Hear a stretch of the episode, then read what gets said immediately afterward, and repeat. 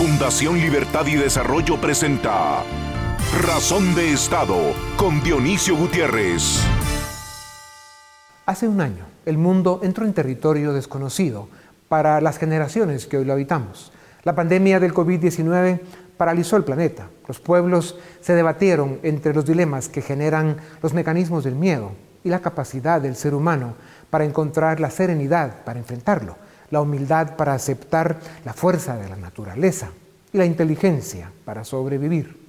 Después de 12 meses de encierro y aislamiento para muchos y de seguir luchando cada día para comer para la mayoría, tenemos la oportunidad de vernos hacia adentro para reconocer las cosas que no están bien en nosotros, como personas, como sociedad, como nación.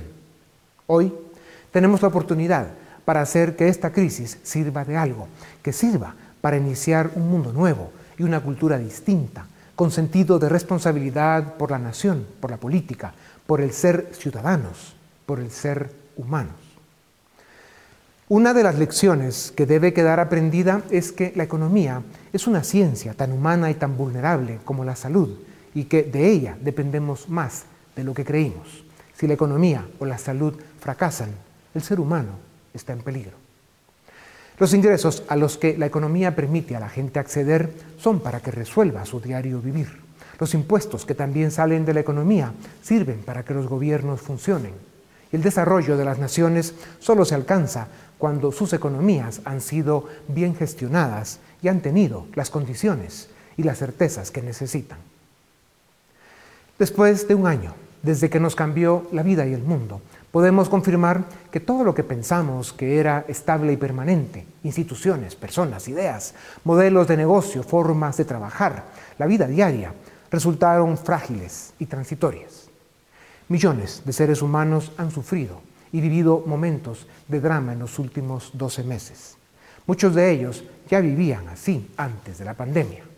Miles de seres humanos perdieron su trabajo, sus empresas. Por eso, Toca ahora a estadistas, líderes y expertos ordenar, restituir y fortalecer la dimensión económica de la vida para devolver esperanza y oportunidad a los guatemaltecos. Lo que sí ha demostrado la nación guatemalteca, su gente, cada uno, es que somos un pueblo fuerte de cuerpo y espíritu y que hemos dado una buena batalla. Sigamos trabajando, pero sobre todo sigamos desde calles, aceras, ventanas, balcones y terrazas, rompiendo en aplausos para quienes trabajan en hospitales y centros de salud, para las fuerzas de tránsito y seguridad y para todos los que, a pesar de poner en riesgo su vida, siguieron trabajando por mantener viva a la nación. Ellos son los héroes que la historia recordará. Somos una democracia joven pero cansada y capturada por un subdesarrollo político hiriente y vergonzoso. Somos una nación que grita desesperada por la necesidad de una nueva generación de próceres que nos haga nación de verdad. Como todas las crisis, esta también pasará, está pasando. Sigamos resistiendo para seguir viviendo y saldremos de ella moralmente más fuertes, cívicamente mejores ciudadanos y graduados de seres humanos como los que Guatemala necesita. A continuación, el documental En Razón de Estado.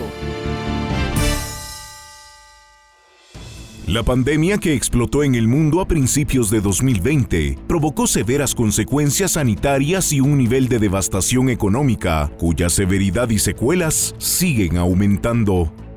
Esta crisis multidimensional está afectando más a las economías pobres y a naciones subdesarrolladas como la nuestra. La mayoría de los países de América Latina tienen estados disfuncionales, con pocos recursos y menos capacidad para enfrentar crisis de esta magnitud. Su opción responsable e imprescindible debió ser la libertad con responsabilidad, y donde éstas han sido limitadas o controladas, las consecuencias han sido más severas. En 2020, después de seis meses de estados de calamidad y restricciones a las libertades individuales, Guatemala entró en una fase de relativa reapertura social y económica que permitió un respiro y alivio a las grandes mayorías de la población. En abril de 2020, el 63% de guatemaltecos afirmaba haber visto reducidos sus ingresos. Y para septiembre, con la reapertura, aún uno de cada dos hogares aseguraba que sus ingresos eran menores que en los tiempos previos a la pandemia. Si bien hay algunos sectores que han dado signos de recuperación en los últimos meses, el sector comercial cerró el 2020 con 41% menos afiliados al IX que los que registraba en 2019, y es incierto cuánto tiempo tomará la recuperación del empleo destruido. El sector turismo, que beneficia a muchos lugares del interior del país, también fue de los más afectados en esta crisis. En 2020, el ingreso de divisas por turismo cayó 77.9% respecto de 2019 y con las nuevas olas de contagios en diversos países, todo parece indicar que no se logrará una recuperación significativa durante el 2021. El hambre, el desempleo y la fatiga social en nuestro país se agravaron con las medidas impuestas por un gobierno con debilidades estructurales crónicas que se han acentuado desde la apertura democrática. Esto se vio reflejado en los índices de aprobación del gobierno, Mientras que para abril de 2020, el 83% apoyaba las medidas de confinamiento que tomaba el gobierno. Para finales de año, esa cifra caía al 39%. Esa característica no sorprende. 2020 demostró que Pese a los grandes niveles de endeudamiento público, el gobierno no tiene la capacidad de brindar ayudas oportunas para compensar a los guatemaltecos que se quedaron sin ingresos por los confinamientos forzados. Esto contrasta con estados más funcionales y con democracias más robustas como la chilena, donde uno de cada dos chilenos afirmó recibir ayudas sociales durante la pandemia, este es el resultado de décadas haciendo bien las tareas de Estado. Chile, precisamente, es uno de los países líderes en vacunación a nivel mundial. El 9 de marzo llevaba ya más vacunados por cada 100.000 habitantes que Israel, Estados Unidos y el Reino Unido. Como lo dijera el responsable de sanidad de Suecia, Anders Tegnell, la pandemia es una maratón, no una carrera de 100 metros planos. Los habitantes del mundo, y en especial quienes vivimos en el mundo subdesarrollado, debemos comprender y aceptar que la batalla contra la pandemia podría estar llegando apenas al final del primer tiempo. Los expertos aseguran que el ciclo de las pandemias puede durar de 4 a 5 años y los países deben adaptarse y aprender a vivir con el virus. Mal harían los gobiernos de países de bajos ingresos como Guatemala en recurrir a los confinamientos disfuncionales de 2020. La batalla hoy debe enfocarse en prevenir una crisis económica y social mayor y en acelerar el suministro de la vacuna. El tiempo ha demostrado que mascarilla, Distancia y Libertad es la trilogía que nos permitirá salir mejor librados de este paréntesis vital que afecta al mundo y del que los guatemaltecos debemos salir fortalecidos como nación, más unidos como sociedad, ciudadanos más presentes y activos y mejores seres humanos. A continuación, una entrevista exclusiva en Razón de Estado. Bienvenidos a Razón de Estado. Tengo el gusto de presentarles a Alfonso Muralles, economista y miembro de la Junta Directiva de Agexport. Es CEO de Four Directions Travel, una agencia de viajes y turismo.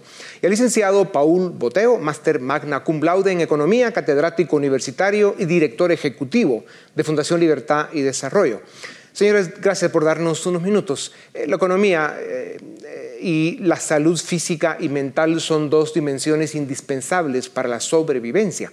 La especie humana, a pesar de las grandes dosis de sufrimiento que está dejando la pandemia, en temas de salud física y mental, desempleo, desesperanza y pobreza, está demostrando grandes niveles de resiliencia, capacidad para sobrevivir. El ser humano tiene esa gran capacidad de aguante y adaptación. Eh, vamos a hablar de la economía, esa dimensión que nos permite sobrevivir y desarrollarnos como especie. El licenciado Muralles, en el caso de Guatemala hay sectores más afectados que otros. El sector turismo es de los más afectados por la pandemia y por las restricciones a los viajes. ¿Cuáles son los principales obstáculos que ha experimentado el sector? Eh, ¿Cómo están hoy y cómo se salvará de esta crisis? Sí, sin duda, el, desplazamiento de seres humanos es vital para, para el turismo y esto fue, eh, esto se nos bloqueó eh, desde marzo del año pasado. Eh, han habido desbloqueos temporales paulatinos, pero el turista no volverá a viajar en, en, las cantidades que uno quiere hasta que no se sienta tranquilo, no se sienta seguro, esté vacunado y visite destinos en donde también la vacunación avanza, en donde haya un control de, de, de, la pandemia. Y el turismo, al afectarse, se lleva consigo eh, todo un amplio, una amplia gama de servicios y de, y de productos como los, las artesanías, que además influyen en muchísimas manos, en muchísima gente, muchísimas mujeres del área rural dependen de la artesanía. Y el turismo por donde va pasando eh, sus beneficios. Ya, si tuviera que responder en una palabra, ¿e-, ¿en cuántos meses o años creen ustedes que regresaríamos a una normalidad que ya pueda eh, dejar vivir con, con tranquilidad el sector turismo? Sin duda se nos va este año todavía en, en, una, en, un año problemático. Esperamos que en la medida en que la, vacunación progrese en todo el mundo, no solo acá, podamos irnos eh, ir avanzando a una nueva normalidad. Ya. Licenciado Boteo, la economía mundial cayó 3.5% y América Latina se contrajo 7.4% en 2000 eh, en 2020. Ahora será, de, acuerdo con las proyecciones del FMI, la economía mundial crecerá 5.5 y América Latina solo 4.1 en 2021. Eh, ¿Por qué América Latina cayó más y se recupera más lento que el resto del mundo? ¿Por qué Guatemala tiene resultados distintos a la región, eh, los cuales algunos ven como positivos? Definitivamente creo que se debe a errores en política pública. Lamentablemente muchos países en América Latina quisieron aplicar las mismas medidas que se estaban aplicando en los países desarrollados. Eh, hablamos, por ejemplo, de Panamá, El Salvador, Perú, Chile, que quisieron hacer encierros muy largos y eso hizo que sus, que sus economías cayeran fuertemente. Y por otra parte tenemos el otro extremo, países como Brasil, en donde prácticamente no se le dio mucha importancia a la pandemia y ahora están sufriendo las consecuencias de una política básicamente irresponsable. Esas, esos extremos en política pública hicieron que la economía cayera más que el promedio mundial porque obviamente nuestros estados o los estados de América Latina no tienen la misma capacidad que los estados de los países desarrollados y por tanto la caída iba a ser mucho mayor. En el caso de Guatemala, afortunadamente, luego de una caída brutal de 10% en el segundo trimestre, las medidas en el segundo y en el tercer trimestre del año pasado se comenzaron a relajar, entendiendo que somos un país subdesarrollado y además las remesas, por supuesto, nos ayudaron mucho. Creo que eso podría explicar las diferencias en cuanto a las caídas en América Latina, Guatemala y el resto del mundo. Ya, sin embargo, licenciado Boteo, e-, ese número optimista del que hablan de Guatemala, de que al final de cuentas en 2020 solo cayó la economía más o menos 1.5%, es como lo hemos dicho en esta tribuna, que, que un eh, desnutrido que está en una situación delicada de salud, si ese pierde 3 o 4 libras, puede ser cuestión de vida o muerte.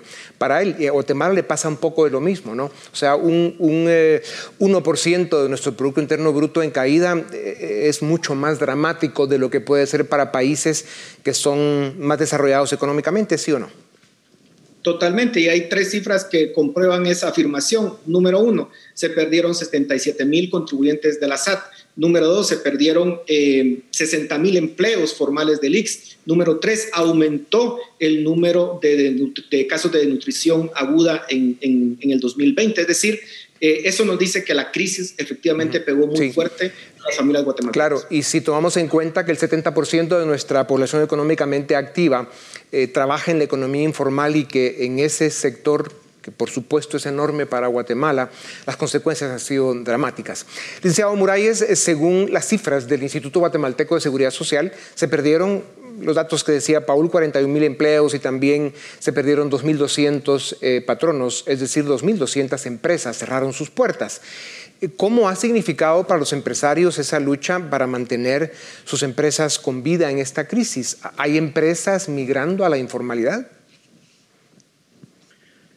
Tenemos las cifras del, del IX eh, y yo creo que más que empresas migrando a la, a la informalidad, tenemos empleados migrando a la informalidad.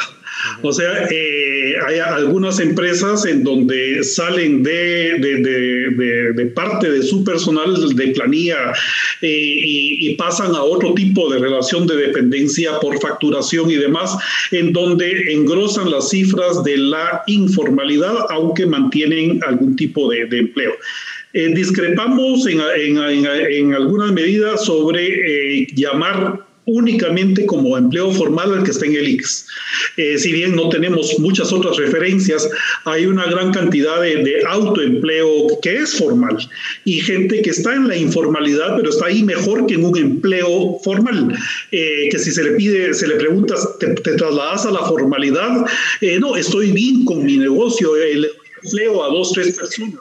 Entonces, etapa de, de, adaptación y creo, creemos que ante una situación como la pandemia, y lo vemos con los resultados de, económicos del año pasado, hay más cintura, llamémosle así, para moverse en ese ambiente de, de, desastre por parte del informal que el formal. Seguro. Liceo Boteo, existe cierto optimismo sobre la recuperación de la economía mundial, pero ¿qué consecuencias de largo plazo podría dejar esta crisis económica? ¿Cómo se puede proyectar la recuperación económica para Guatemala? O mejor dicho, ¿cómo construir una economía que alcance para todos? Construir una economía que alcance para todos pasa necesariamente por transformar el Estado que tenemos actualmente. Recientemente, un informe de la prestigiosa revista The Economist indicaban que Guatemala es de los países de América Latina con los estados más ineficientes. Eh, básicamente tenemos estados que históricamente han sido inútiles, por ponerlo de esa forma.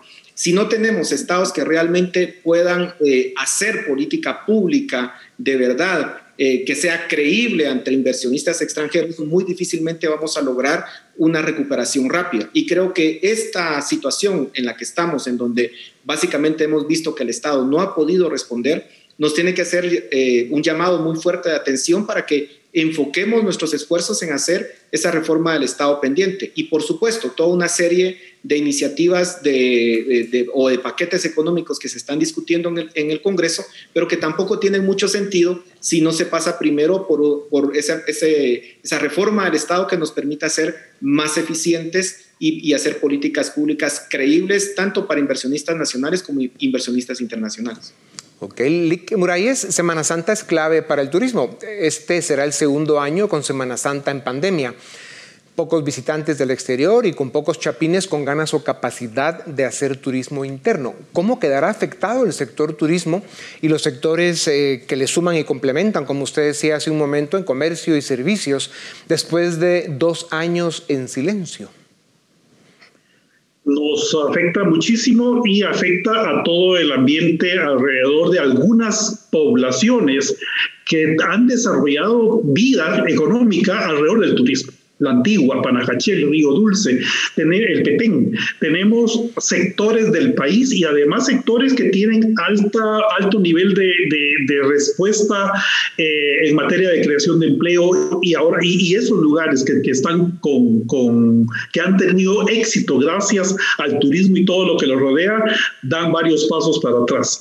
Es interesante ver que, que si el turismo es cerca del 2% del PIB, eso faltó en el 2020, ese 2% del PIB, el turismo estuvo ausente casi porque pues cerramos en marzo y entonces cerramos en plena Semana Santa.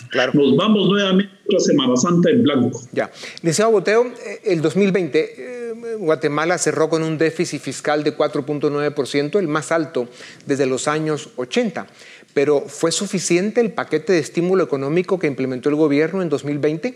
¿Se tendría que haber aplicado un paquete de estímulo similar en 2021?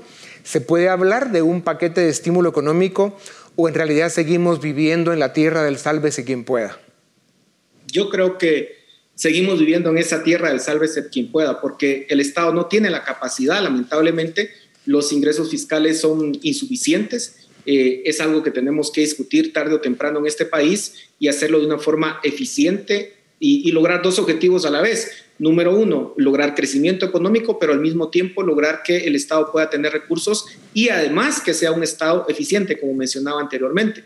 Eh, definitivamente lo que hace falta en el 2021 es que sepamos cuál es el presupuesto que tenemos, porque por increíble que parezca, lo que tenemos ahora es la aprobación de un presupuesto que está vigente, pero que en, realidad está desfinanciado y que, se, que únicamente se corrió el presupuesto del 2020 al 2021, pero no sabemos con exactitud cuál es la asignación a cada uno de los ministerios, cuáles son los proyectos que se van a llevar a cabo y eso definitivamente nos pone en una situación muy difícil. El instrumento de política pública eh, por excelencia es el presupuesto y si no tenemos el detalle de ese presupuesto, no sabemos a dónde vamos como país. Lamentablemente el gobierno ha decidido no eh, llegar al, Congreso para negociar un, un nuevo presupuesto, porque sabemos las dinámicas que hay en el Congreso, pero también nos deja como ciudadanos en expectativa de qué es lo que realmente se va a hacer este 2021 con el presupuesto público. Creo que estamos en una situación grave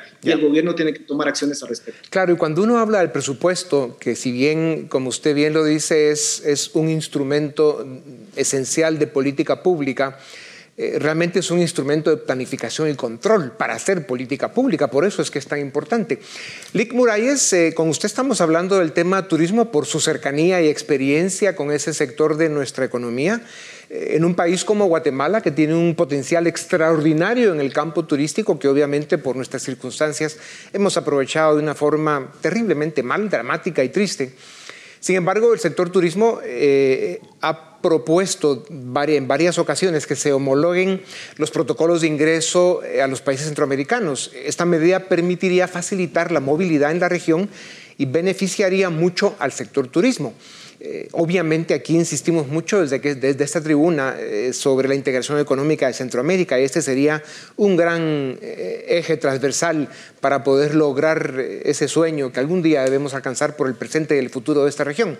¿Qué respuesta han recibido ustedes de las autoridades sobre el tema de la libre locomoción de turistas por toda la región?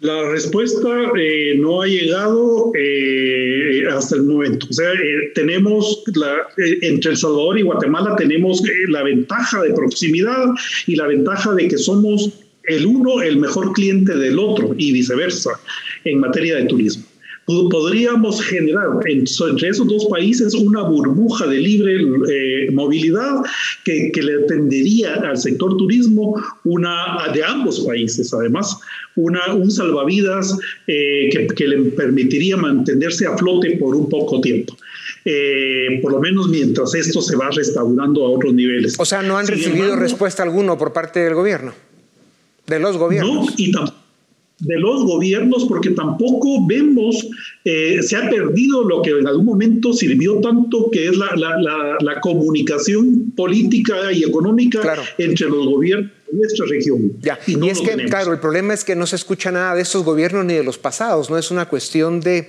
de falta de visión. Licoteo, en los cuatro minutos que nos quedan quisiera cubrir otros temas importantes con ustedes, les agradeceré brevedad. Actualmente Guatemala registra una tasa de inflación de 6%, por arriba de la meta del Banco Central y la más alta de Centroamérica. ¿A qué se debe este fenómeno? ¿Estamos entrando a un escenario de inflación elevada como los años 80? Yo creo que hay factores externos. Uno es el incremento del precio de las materias primas a nivel mundial y en Guatemala afecta el precio del maíz, el precio del trigo y el precio también de la gasolina o el petróleo. Y estos tres precios están subiendo a nivel mundial. Entonces tenemos inflación importada, pero muy preocupante, y esto lo que nos tiene que llamar la atención, es que el Banco Central el año pasado hizo una emisión monetaria similar a las que hizo en los años 90.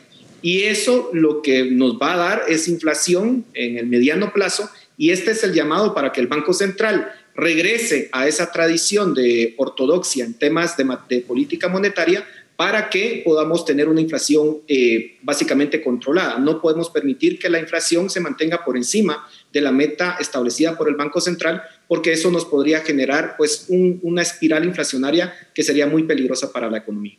Lick Muralles, la barrera más grande para el sector turismo es que estamos en pandemia y parece que va para largo. Hay que hacer pruebas, eh, la vacuna es una realidad que vendrá pronto, esperamos, hay espacio para la distancia, tenemos buenas terrazas y parques en nuestro país y el clima es una de nuestras grandes fortalezas. ¿Cómo puede la industria turística aprender a vivir en pandemia?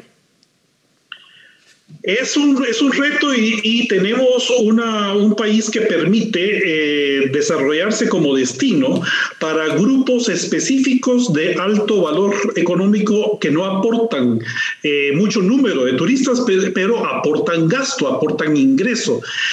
Eh, haciendo que se queden más tiempo también. O sea, el crecimiento del turismo no es solo en crecer número de personas que vienen, sino crecer el número de días y crecer su gasto. Y en ese sentido tenemos gente que ya comienza a asomarse porque no puede dejar de venir a pescar a alta mar en Guatemala porque es un destino de, de, primer orden para la pesca de alta mar, que, no, que, que te está viniendo a, la, turismo de, de aviturismo, por ejemplo, porque hay aves que son de, Guatemala y comienzan a venir. Y tenemos que ir explotando esos nichos que, que reportan alto ingreso y, porque en arqueología y en cultura tenemos en este país una riqueza tal que incluso se, se, se repite el viaje, se vuelve a Guatemala, no es suficiente venir una vez. Pues usted, está, usted está describiendo el gran potencial que tiene Guatemala en el tema turístico. Nos quedan pocos segundos, Lick Boteo, los ingresos tributarios representaron apenas el 10.1% del PIB en 2020. Tenemos una de las cargas tributarias más bajas del hemisferio occidental. A la vez, las empresas en Guatemala pagan un 25% de impuestos sobre la renta, que es una de las tasas más altas del mundo occidental. Las empresas en los países nórdicos, que ya es mucho decir, están en 20% en algunos casos. ¿Cómo diseñar y construir una política fiscal moderna, agresiva? que atraiga inversiones locales e internacionales en las cantidades que necesitamos para crecer al 8%, que es lo que necesitamos. Necesitamos hacer dos cosas. Una, hacer la simplificación fiscal, hacerlo lo más simple posible, adaptada a la realidad que tenemos en Guatemala, una realidad de un país subdesarrollado, y eso significa tener tasas impositivas bajas, pero al mismo tiempo fortalecer la SAT porque aquí el gran ausente es la SAT como ese ente fiscalizador y que pueda llegar a aquellas personas que hoy en día no están pagando los impuestos y que se pueda combatir también el tema de la evasión fiscal, para que entonces podamos tener los dos objetivos. Por una parte, tener un crecimiento económico alto, pero por otra parte, tener unos ingresos fiscales suficientes. Ya. Eh, Lick Muralles, en días pasados, el CACIF publicó un comunicado criticando la lentitud en los procesos de la gestión para las vacunas. Con un sí o con un no, ¿debe el sector empresarial jugar un papel importante en el proceso de vacunar a los guatemaltecos? ¿Debe participar, sí o no? No, es una herramienta de salud pública. Pero no puede el sector privado ayudar en lo que es eh, eh, infraestructura, de transporte, eh, la cadena de frío, por ejemplo, de cuidados que deba tener la vacuna. O sea, suplir al Estado y su ineficiencia lo venimos haciendo de diferentes maneras. Creemos que la, vacunación es una herramienta de salud pública que en tiempo de pandemia tiene que estar en, un mano, en manos del Estado. Vamos a suplir la ineficiencia de, nuestro Estado, asumámosla y entrémosle, pero no es por ahí que nos debamos a solucionar. Bueno, vamos a hablar más del tema. Licoteo, para terminar. Tomará tiempo tener datos exactos sobre la magnitud del impacto económico y social que dejará la pandemia. Uno de los sectores más difíciles de cuantificar son los trabajadores y autoempleados que laboran en la informalidad. ¿Qué mecanismos pueden implementarse en el corto plazo para mejorar las condiciones de vida de un número tan importante de personas cuyo nivel de vida decayó de forma severa como consecuencia de la crisis? Yo creo que el tema es cómo simplificar lo más posible los trámites de los, del Estado de Guatemala. Somos un Estado pequeño, pero sin embargo somos un Estado que pone demasiada regulación en, en, muchas de las áreas económicas. Hay que quitar esa regulación excesiva que se tiene y por otra parte tratar de encontrar también el espacio fiscal para poder hacer cierto tipo de alivio temporal a las personas que todavía están en una situación de crisis económica. Y creo que con eso se puede, objetar, se puede cumplir un objetivo de corto, pero también de largo plazo. Ya. Pues muchas gracias a los dos. Lin Murayes, le deseamos mucha suerte en la recuperación del turismo porque la vamos a necesitar. Clipoteo, como siempre, es un privilegio escuchar eh, eh, sobre su conocimiento en temas económicos. A ustedes también, gracias. Esto es Razón de Estado.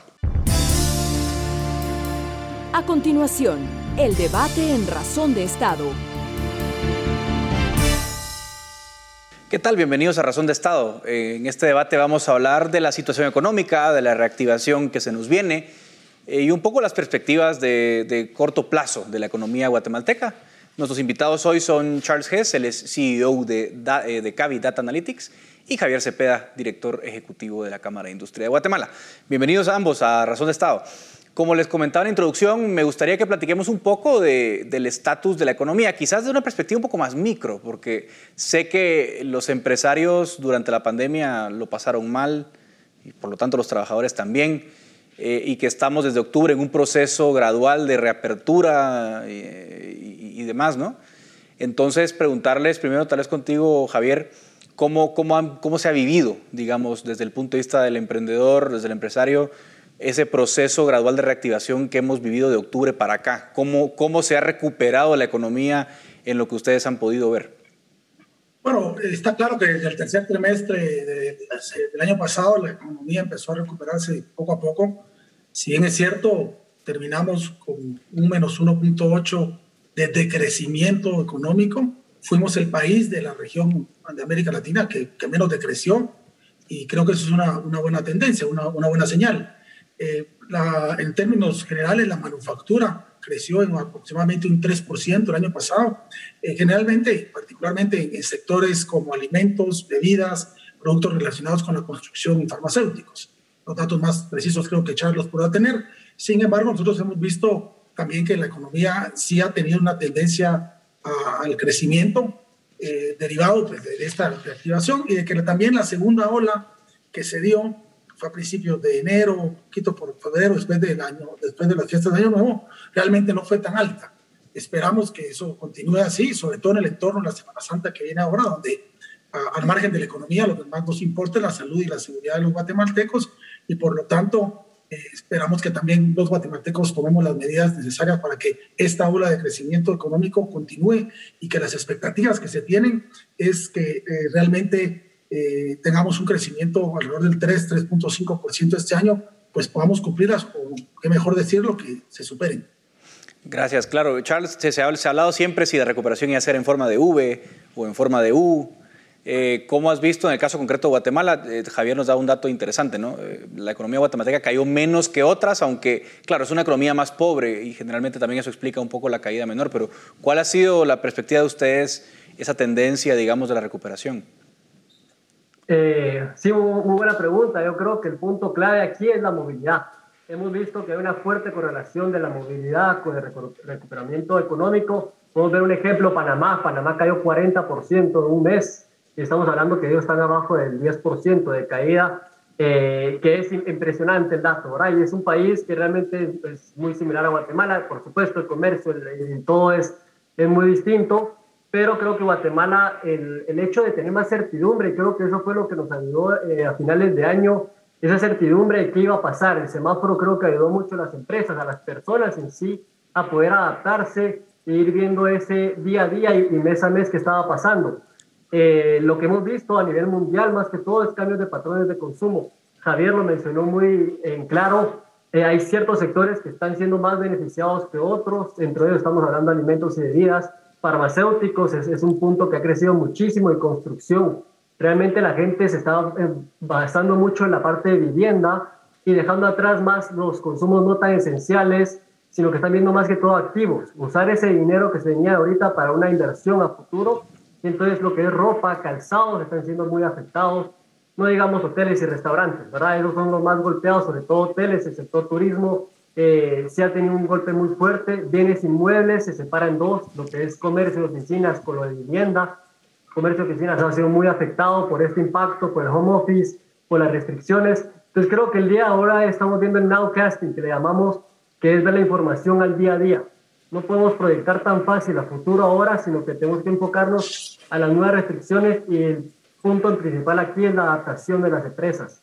Eh, ahorita, y Javier, no sé si eh, no me dejarán mentir, el tema principal ahorita es temas de inflaciones y son problemas mundiales que están sucediendo, no es Guatemala la que está subiendo los precios, sino que es el mundo entero por problemas de contenedores que no hay en China, que está generando incremento de precios que antes el promedio mundial era de 1.500 dólares, está subiendo hasta 4.000, 4.500 dólares en envío promedio mundial. No digamos, de China están costando 8.000, 9.000 dólares un embarque para Guatemala eh, versus uno de Estados Unidos a China vale 500, 600 dólares. Entonces, es una adaptación que estamos viendo ahorita y el punto principal aquí de las empresas creo que es ese manejo o esa eh, forma de adaptarse. Creo que ahí es el punto clave que estamos viendo a futuro. Javier, ahora digamos, Charles decía algo interesante, ¿no? Y algo me parece importante, la previsibilidad de las medidas, ¿no? Es decir, por ejemplo, Panamá u otros países de América Latina eh, pues han enfrentado nuevos confinamientos. Guatemala de alguna manera tuvo un confinamiento muy largo en 2020, pero más o menos de octubre para acá estamos mm, relativamente estables en las medidas, ¿no? Eh, sin embargo, por ejemplo, hemos visto esta semana, Javier, que, por ejemplo, educación dio como una marcha atrás, eh, que ha vuelto a cerrar escuelas. Eso tiene algún impacto porque los padres tienen que ver qué hacen con los hijos mientras van a trabajar.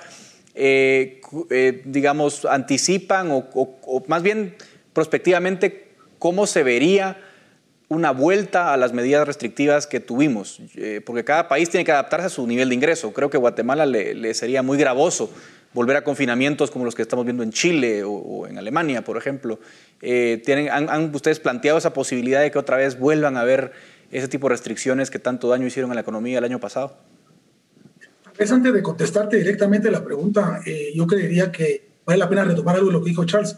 Si realmente por el incremento de las materias primas a nivel internacional y los precios que se han incrementado localmente, solo en enero tuvimos un crecimiento de la inflación del 5.24%. Eso quiere decir que los guatemaltecos están estamos adquiriendo productos más caros. Si a eso le sumamos, y ahí ahorita voy con la, con la respuesta que, que, a tu pregunta, si a eso le sumamos un posible confinamiento y eso nos lleva a un cierre de empresas y a mayor desempleo, definitivamente la situación podría ser crítica. Nosotros desde Cámara de Industria creemos que, si bien es cierto, técnicamente, si se ha manejado tal vez bien de una manera acertada los semáforos y las medidas, creemos que hay una gran deficiencia que deben mejorar en los temas de comunicación, porque una cosa es lo que, lo que a veces comunican, otra cosa es lo que sale escrito y otra cosa es lo que se implementa. En esa línea de ideas, la comunicación debe mejorarla y el mejor ejemplo fue la situación de los colegios esta semana. Eh, eh, creo que es importante saber comunicarlo, saber eh, tomar en cuenta a los sectores afectados y en algunos casos también creemos que no necesariamente los cierres es la mejor forma sí creemos que mayor control en lugares donde se aglutina mucha gente, por ejemplo, las playas, por decir algo, eso es lo que hay que hacer, no lo que están haciendo inclusive de una manera, yo diría, poco irresponsable e ilegal algunas autoridades locales en el interior de la República, algunos, eh, algunos alcaldes en el interior del país, cerrando comercios, cerrando eh, cafeterías, restaurantes. Creo, creemos que ese no es el camino. Eso realmente solo va a generar más pobreza. Entendemos y le damos sentido a que la prioridad es la salud y la vida de los guatemaltecos. En eso estamos de acuerdo y en eso es que hacemos un llamado a la población para que siga las medidas y los, los, requerimientos y los protocolos. Pero también, por otro lado, eh, creemos que eh, las autoridades también deben tener un mayor nivel de comunicación, de concientización y de trabajo en conjunto para evitar el desempleo, el, evitar eh, una, una, un impacto negativo en la economía de los hogares y también hacerlo en conjunto y poner en la balanza lo económico con la salud. Charles, es que este punto me parece fundamental porque, digamos, eh, la previsibilidad es lo fundamental, lo que tú decías, pero también entender un poco las lecciones de 2020. O sea, no es lo mismo confinarse en Alemania o en Finlandia o en Suecia que en Guatemala, en la India, en países, digamos, de bajo ingreso. Creo que en eso podemos estar de acuerdo, ¿no? Es decir, no es lo mismo confinar a un país pobre donde la gente, además, no tiene tampoco acceso a ayudas del gobierno, etcétera. Eh, el, el daño puede ser muy grande, ¿no? No sé si lo ves de la misma forma. Eh, completamente de acuerdo. Eh, estamos viendo que el impacto aquí, el, más impactado, y eso lo hemos visto con nuestro análisis, el más impactado aquí es en la persona de menores recursos. Eh, hemos visto que las personas que están cerca del salario mínimo son los más afectados, los que más tuvieron problemas de despido. Si le agregamos esto, como mencionó Javier, a que nos vuelvan a hacer un encierro, y, Javier tiene la palabra clave ahí, creo yo, es la comunicación el tema de comunicación es lo que le da certeza a una empresa. Y voy a poner ejemplo, justamente los, los colegios. Una empresa que prepara eh, alimentos para las loncheras de los niños, por decirlo así, ahorita tenían planificado un mes, dos meses planificando la producción y que le cierren eso, completamente es una disrupción en el producto, en la, en la planeación y eso genera muchos despidos, muchas pérdidas, que eso no se recupera. No es como, eh, bueno, después lo vendo cuando voy a entrar a los colegios, sino que ese momento es, es es una pérdida completa y entonces creo que es esa forma de comunicarlo, es darle un tiempo a la empresa a adaptarse, a poder hacer sus planificaciones, decir, un ejemplo, vamos, eh, se va a cerrar de tal de los colegios, pero por lo menos dar un mes, dos semanas, tres semanas, para ir adecuándose y empezar a planificar en eso, porque entonces todos sabemos que esto es un problema mundial de salud, nadie quiere estar, pues, enfermarse, realmente todo el mundo quiere estar saludable, ese es un, es un eh, tema de sobrevivencia natural del humano, y entonces vamos a ver que la gente se va a ir adaptando y va a ir respetando esas reglas. El problema es esa incertidumbre y ese problema que le genera de que uno tenga que adaptarse tan fuerte y, no tienen ese tiempo de reacción. El, el, precio justamente que estamos viendo de las inflaciones eh, se está dando porque en el, el, primer encierro nos generó una caída de demanda muy fuerte y un exceso de oferta. Como ese exceso de oferta no se pudo cumplir, hubo empresas que quebraron y ahorita se dio la balanza al revés, un exceso de demanda y una pérdida de oferta que nos está generando esa disrupción. Si volvemos a hacer esa caída, quiere decir que la próxima vez que volvamos a abrir, el exceso de demanda va a ser mucho mayor y la inflación puede ser incluso hasta mucho mayor a nivel mundial. Entonces, estoy completamente de acuerdo, Guatemala no es el mismo panorama que un, eh, Europa. Eh, incluso podemos ver ejemplos como Suecia, que nunca cerraron, y el panorama se ha mantenido bastante positivo, no estamos viendo grandes implementaciones, creo que es comunicación y, buscar eh, esa forma de, de llegarle a las personas lo más rápido posible el tema de vacunas, etcétera. A ese punto quiero llegar con ustedes dos, un poco para, para, ver hacia futuro, porque de alguna forma la gran esperanza del mundo es la vacuna. ¿no? es decir, la, en la medida que inoculemos a una parte importante de la población, podemos relajar restricciones, podemos relajar medidas y eso nos va a permitir volver a una vida económica activa nuevamente. Guatemala no es precisamente un pionero en la vacunación, eh, Javier. Eh, y un poco la pregunta es, ¿qué está fallando desde el gobierno? Y tal vez preguntarte un poco, ¿el sector privado puede apoyar de alguna forma? ¿Se han acercado al gobierno? ¿O qué ideas tienen para apoyarlo? Porque entiendo que sí ha habido algún interés de, apoyar al gobierno en este proceso. ¿Cuál es tu visión, Javier? Sí, sin embargo, si no somos pioneros en temas vacunas o médicos, sí tenemos industria farmacéutica bastante buena y de muy, muy, buen nivel, eh, muy profesional. Y en esa línea de ideas, pues como sector industrial, y no solo como sector industrial, también como sector empresarial, nos hemos acercado ya al gobierno, nos hemos puesto a la disposición del gobierno en diferentes opciones. Podríamos desde poner a disposición eh, algunas industrias, no sé, ingenios, algunas fábricas, industrias grandes que pudieran ser centros de vacunación. Estamos seguros y hemos recibido ya propuestas de algunos socios nuestros que estarían dispuestos a hacerlo. Por otro lado, también estamos dispuestos a poder eh, comprar vacunas para poder vacunar a los colaboradores de las empresas y poder generar esos centros de vacunación que tenemos. E inclusive hemos eh, eh, podido escuchar conversaciones de que aunque hay que hacer inversiones para esto que voy a mencionar ahorita, pero la industria guatemalteca tiene la capacidad de poder inclusive maquilar algunas de las vacunas que ya se están eh, implementando eh, a nivel mundial. Claro, habrá que hacer inversiones eh, en, algún tipo de equipo y todo, pero existe la capacidad de hacerlo. Lo que, hace, lo que necesitamos es tener, reforzando lo que decía Charles, lo que dije al principio, es esa comunicación, esa voluntad política para que juntos, sector privado y sector público, podamos vacunar a la mayor cantidad de gente en el menor tiempo posible.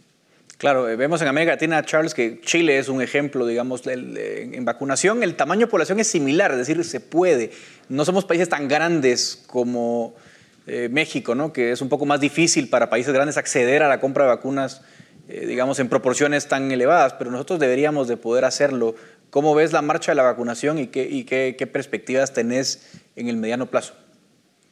Si nos comparamos con el mundo entero, estamos muy lentos. Realmente y yo creo que es, es esa eh, restricción. Realmente creo que Javier tiene el, punto ahí clave de poder eh, dar el, el, o sea, el, sector privado y, la industria está con, con la gana y el poder y la, y la facilidad de ofrecerle servicios. Incluso eh, están buscando hacerlo de una manera relativamente para beneficiarlos a todos. Realmente una vacuna para mí, para mi vecino, para mi empleado, para etcétera, es un beneficio para mí. Eh, eh, o sea, no es que alguien va a hacerlo porque porque, eh, ay, sí, porque quiero sacar la jugada. No, es realmente es porque cada persona que se vacune es un beneficio para todos. Entonces, entre más rápido lo hagamos, vamos a salir más rápido de esto. Y justamente Guatemala es un país relativamente pequeño y centralizado. O sea, la mayoría de la población estamos en la ciudad de Guatemala. Entonces, es muy fácil eh, la parte de distribución de la misma, a diferencia de un Estados Unidos. Incluso Estados Unidos tiene una potencia muy fuerte y tiene una muy bien diversificado estamos viendo problemas puntuales donde hay una mayor restricción de, de llegadas. Podemos ver un Texas o diferentes países, eh, estados donde ya están vacunando niños, inclusive algunos que bajaron hasta la edad de 16 años que se están vacunando, mientras otros están a todavía 60, 65 años. Que de, aquí en Guatemala no hemos llegado ni siquiera a los adultos mayores. Entonces, estamos viendo un proceso bastante lento, pero creo que la gana existe, el, el poder existe y la capacidad existe en el sector privado para apoyar al gobierno a lograr hacer una mejor distribución y llegar realmente de una manera más eficiente a la población en el sentido de la vacuna y más rápido, ¿verdad? Claro.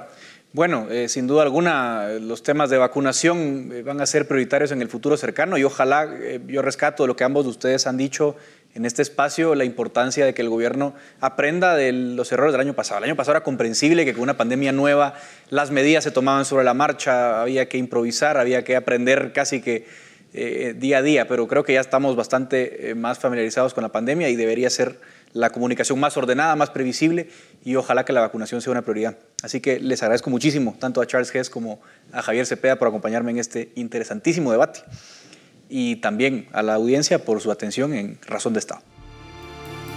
Razón de Estado con Dionisio Gutiérrez es una producción de Fundación Libertad y Desarrollo.